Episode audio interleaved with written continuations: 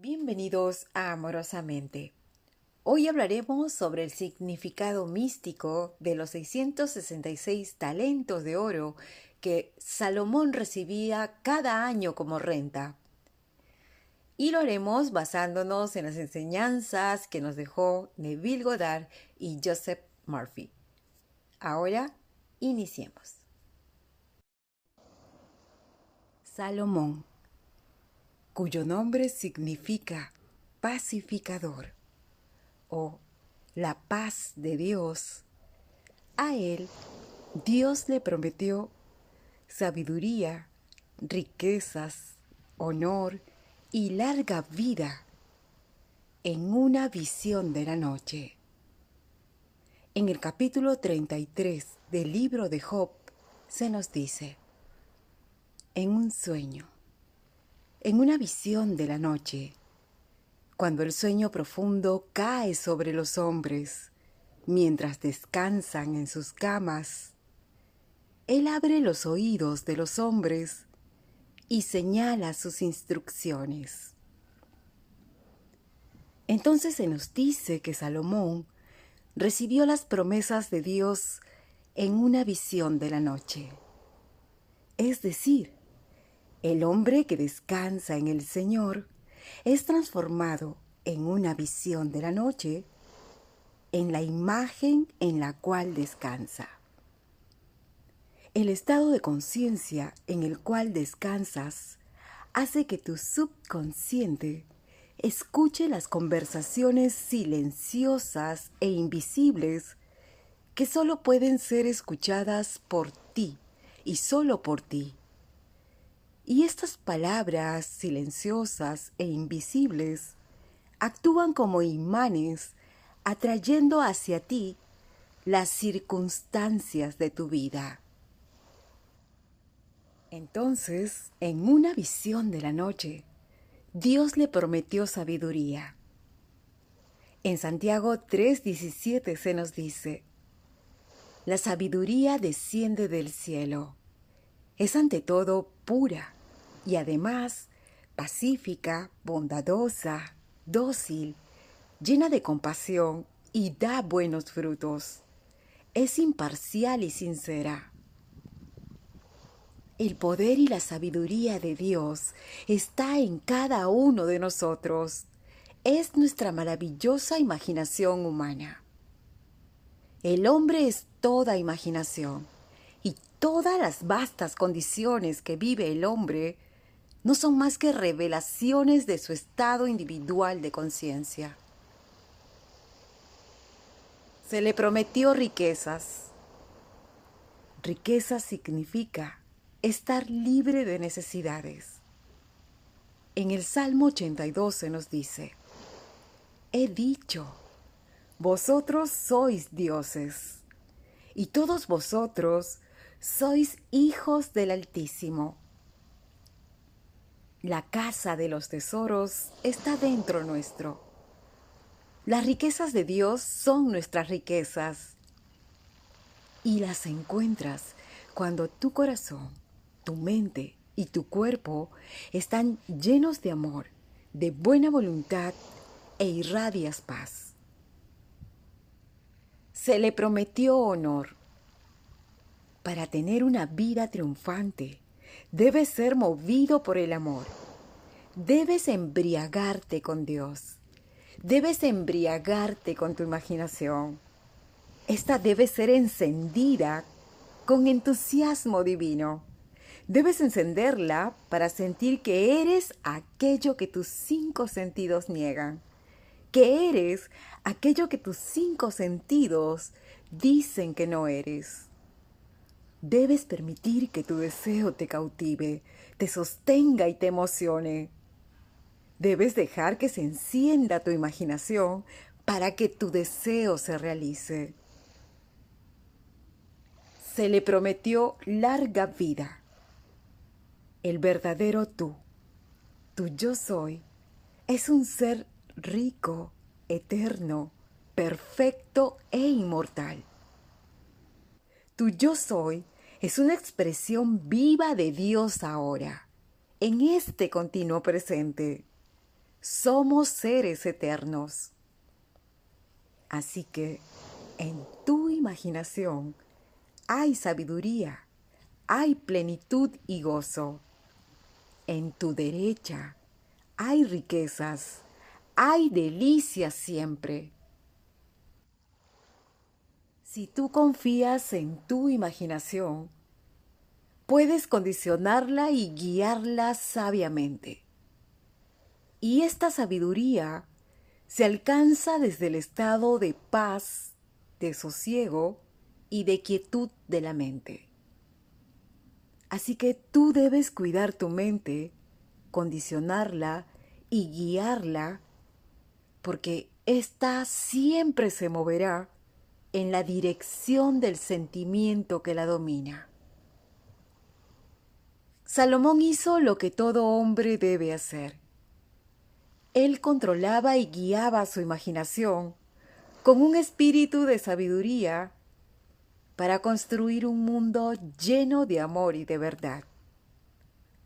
Salomón tenía una mente incorruptible hecha por sí mismo. Asimismo, todo hombre que desea despertar espiritualmente debe hacerlo por sí mismo. Debe tomar su propia mente y controlarla. Debe tomar su maravillosa imaginación y realmente controlarla y usarla con propósitos nobles. Y no debe existir ningún otro intermediario entre el hombre y Dios, porque el Dios de este mundo es un Dios interno. Dios es la fuerza inevitable que se expresa en hechos externos. Si tú quieres descubrir ese Dios en ti, no puedes dejar que otro lo haga por ti. No puedes dejar que otros coman tu alimento espiritual y esperar crecer espiritualmente. 666 talentos, el peso del oro que Salomón recibía como renta cada año. 666. Hemos hablado en un audio anterior, en la interpretación mística del número 666 de la bestia, en palabras de Neville, que el número 6 es un número de hombre, que simboliza el sexto día de la creación del hombre. Y al decir hombre, Específicamente nos referimos a la conciencia del hombre. Porque la conciencia es la única realidad. Y porque todo lo que ves en este mundo, todo lo que tus sentidos perciben e interpretan, es nada más que una manifestación externa de un estado de conciencia todo es conciencia. Y la conciencia lo es todo. Todo es Dios. Y Dios lo es todo. Como se nos dice en Romanos 11:36. Todo proviene de Él. Todo existe por medio de Él. Cuando hablamos de talentos, estos simbolizan los conocimientos que tienes de la ley. Como estudiante, eres invitado a poner a prueba la ley. Porque si esta es cierta, ella se probará a sí misma en la prueba. Así que pon en práctica tu conocimiento de la ley. Porque si no lo haces, todo lo que hasta ahora conoces, todo lo que hasta ahora sabes de la ley se atrofiará y se marchitará. Llevando la ley de la conciencia, lo que se nos dice en Mateo 13, del 10 al 11, podríamos decir lo siguiente.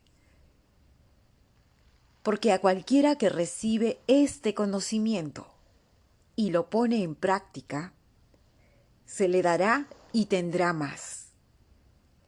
Pero al que persiste en no ponerlo a prueba, aún lo que tiene le será quitado.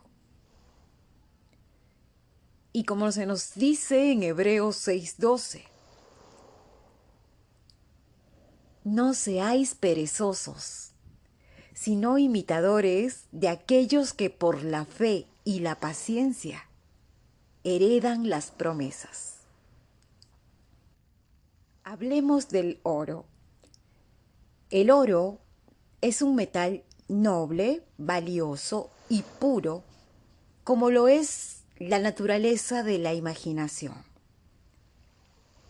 El oro simboliza una conciencia elevada, colocada en el estado natural de riqueza, donde estás libre de carencias, de miedos, de lamentaciones, de necesidades, porque mantienes y sostienes a tu imaginación en su estado genuino de pureza y de naturalidad. Se nos dice en Juan 17:10, todo lo mío es tuyo y todo lo tuyo mío. En otras palabras, el oro simboliza la conciencia de unidad con Dios. Este es el oro interno. Este es el oro del que hablan las escrituras. El oro simboliza también la sabiduría de Salomón. Él se hizo a sí mismo poniendo a prueba su imaginación, colocando su conciencia en el estado de riqueza como renta cada noche en una visión de la noche.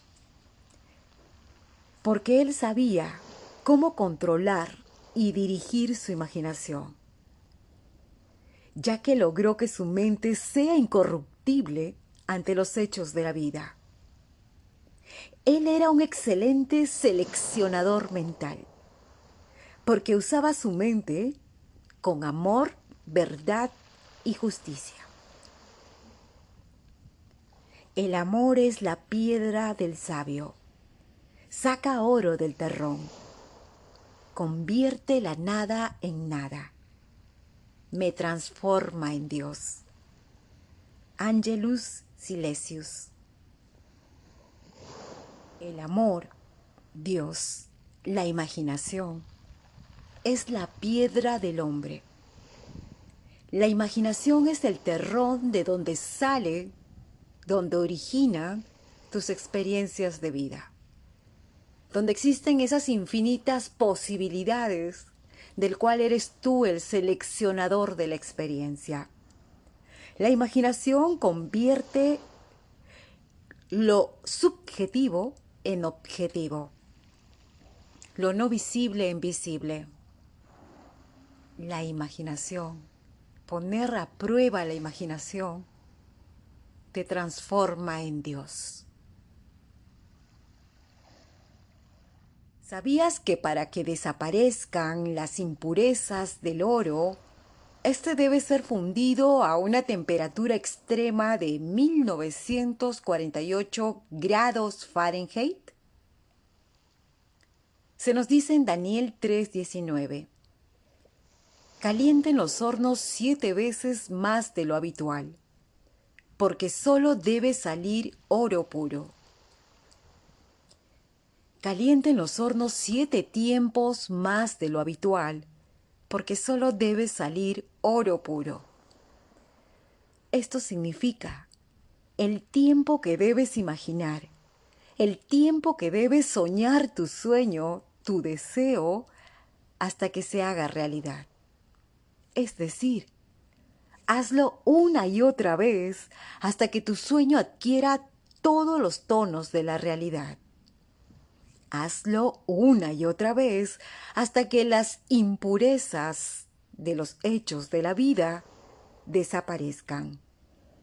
Hazlo tantas veces hasta que sientas la naturalidad y la pureza de tu deseo. Hazlo una y otra vez hasta que sientas la conciencia de unidad con lo deseado, hasta que sientas que el soñador y el sueño son uno, que la conciencia y el deseo son uno. Hazlo tantas veces hasta que la conciencia de un Dios externo a ti desaparezca. Porque creer que algo externo a ti es causativo esto es impuro. El hacedor es en ti. El hacedor está en ti y solo en ti.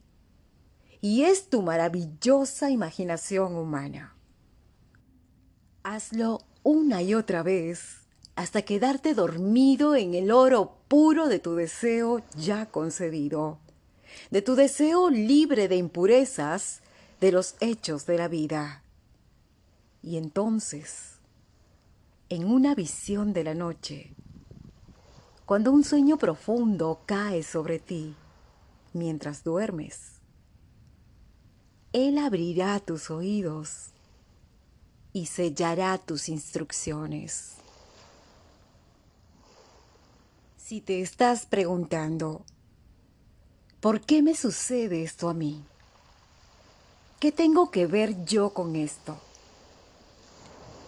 Entonces, esto quiere decir que te olvidaste que eres un seleccionador mental de todo lo que ya existe en tu mundo. Te olvidaste de que tú puedes seleccionar las circunstancias de tu vida. Olvidaste que tú puedes seleccionar la naturaleza de las cosas que quieres encontrar en tu mundo. Todo está contenido dentro de Dios, hasta los estados más desagradables. Si Dios fuera incapaz de concebir un estado de conciencia, entonces Dios no sería Dios Tú no puedes concebir o imaginar algo que Dios no contiene. Dios lo contiene todo. Contiene hasta la cosa más horrenda de este mundo. Dios es infinito. Y somos hijos de un Padre infinito. Todo está dentro de nosotros. Absolutamente todo pero en su infinito amor se nos dio la libertad de elección para convertirnos en seleccionadores de estados agradables o desagradables. Un verdadero creador consciente selecciona sabiamente las cosas amorosas en este mundo y al seleccionarlas les da expresión. No necesitas que el mundo cambie primero. No necesitas esperar a que las cosas cambien.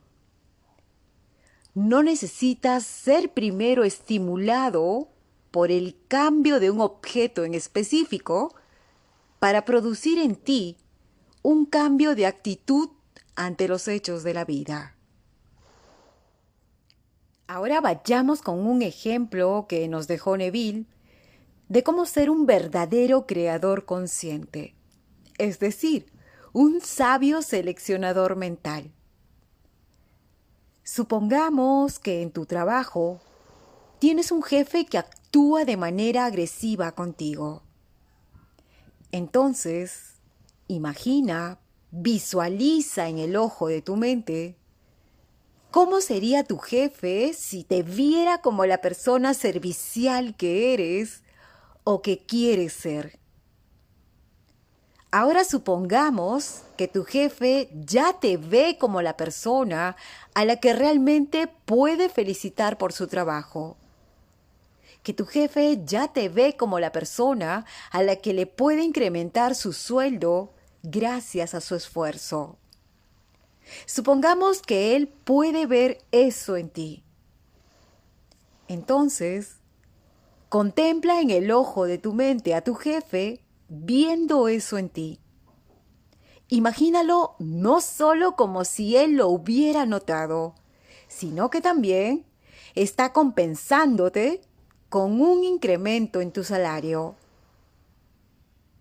Tal vez no podrás tener esa visión expresada físicamente esta noche. Quizás no suceda esta semana, pero lo cierto es que sucederá. Esta visión vendrá a expresarse en tu mundo. Así que continúa seleccionando cosas amorosas para ti.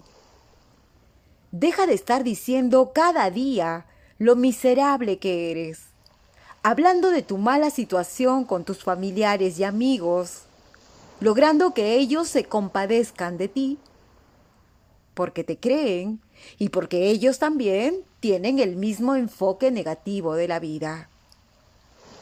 Pero si en vez de hacer eso, tú, mientras caminas, o quizás mientras manejas, o tal vez estás realizando cualquier actividad, te colocas en la actitud de que ya has logrado tu objetivo. Es decir, ya te han aumentado tu salario, ya te han felicitado por tu trabajo y practicas este acto imaginativo una y otra vez, día tras día, a pesar de que las cosas te muestren lo contrario, y te mantienes y sostienes mentalmente persistiendo en tu bien, entonces tú serás como Salomón con una mente incorruptible pensando en el oro puro de tu buena fortuna. Entonces, tú producirás un cambio en el corazón de tu jefe porque tú has producido primero ese cambio en ti. Así que sal al mundo de manera sabia hoy. Determínate a ser más selectivo con las ideas que entretienes en tu mente, porque ellas están determinando las circunstancias de tu vida. Quiero agradecer a Guerrero Pacífico 2205, suscriptor del canal, quien nos hace una pregunta, la cual me impulsó a buscar la respuesta y a la creación de este audio. Y él nos dice, quisiera saber qué relación tiene el número 666 del Apocalipsis con los tesoros del rey Salomón, que en el inventario contaba con 666 tazones de oro. En ambas historias estamos hablando de la conciencia del hombre.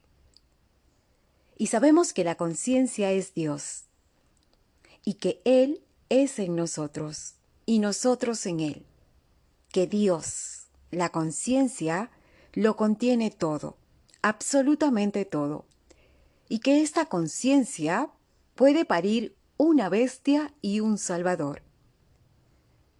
La bestia representa la oposición. La oposición, los hechos de la vida, es necesaria para alcanzar nuevos niveles superiores de conciencia. Pero para alcanzar un nuevo estado de conciencia, es necesario encadenar a la bestia es necesario quitar nuestra atención de los hechos de la vida. Es necesario cerrar la puerta de los cinco sentidos que te gritan, que te dicen que tú no eres, que tú no puedes, que tú no tienes eso que quieres ser, eso que quieres tener. Y que el secreto para vencer esta bestia está en el arrepentimiento es decir, en un cambio radical de actitud. Y el arrepentimiento es tu salvador. El uso creativo, amoroso y consciente de tu imaginación es tu salvador. Y aquí entra a tallar el oro de Salomón. Un hombre sabio que embriagado de amor por Dios supo dirigir supo guiar su mente hasta hacerla incorruptible ante los hechos de la vida. Él supo encadenar a la bestia. Él supo sabiamente dirigir y guiar su imaginación en una visión de la noche al goce, al disfrute de los tesoros de Dios. Mi amado es mío y yo soy suyo. Con un sentimiento profundo y subjetivo, Salomón asumía cada noche el disfrute de los tesoros de Dios, de ese oro puro que una imaginación disciplinada expresa para él en un sueño, en una visión de la noche. Otra de las enseñanzas que relacionan estas dos historias es dejar de ver el mundo como causativo de aquello que experimentamos. Que como estudiantes de la ley sabemos que nuestra conciencia es el origen, es la causa de lo agradable o lo desagradable que experimentamos en el mundo. Que como es adentro, es afuera. Entonces mantengamos nuestra mente como oro puro, alejada de las impurezas de los hechos de la vida, alejada de las impurezas de dioses externos, y manteniéndolo en la pureza, en la naturaleza de la riqueza, del amor, de lo verdadero, de lo justo, que es Dios en nosotros. Y una última enseñanza que te quiero compartir, y sé que debe haber muchísimas, y eso te lo dejo de tarea, que encuentres tú cuáles son las coincidencias que hay entre estas dos historias, cuál es el aprendizaje que obtienes si relacionas estas dos historias. Y esta última enseñanza es, ama y confía en tu imaginación. Controla, dirige y guía tu imaginación amorosamente y sabiamente. Ámate y confía en ti. Controla, dirige y guía tu mente sabiamente y amorosamente. Gracias por acompañarme. Nos encontramos en un próximo audio.